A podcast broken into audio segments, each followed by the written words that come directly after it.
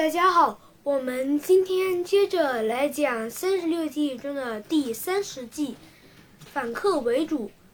反客为主的意思是抓住时机，趁机进入敌营，控制敌方的首领或机关，把敌方的势力变成我方的势力。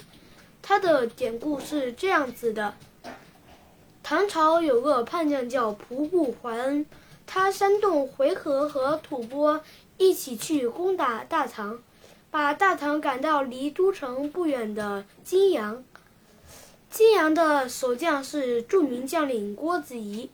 他想，回纥曾经帮我们平定过安史之乱，我和回纥的将士们一同出生入死，结交了许多好朋友，也许他们愿意和我谈谈。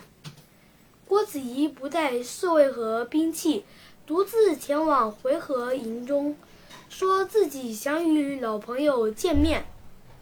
回纥的都督耀格罗是个重感情的人，他听说耀郭子仪来了，非常高兴。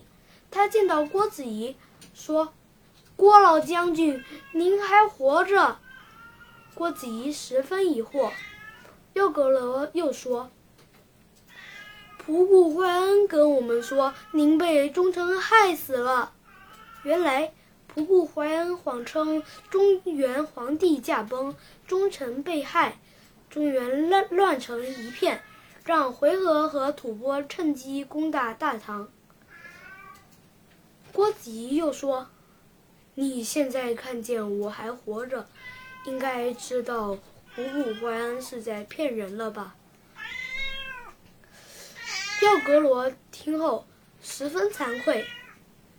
郭子仪又说：“吐蕃只是在利用你们啊，让我们双方势力都削弱，吐蕃却从中占便宜。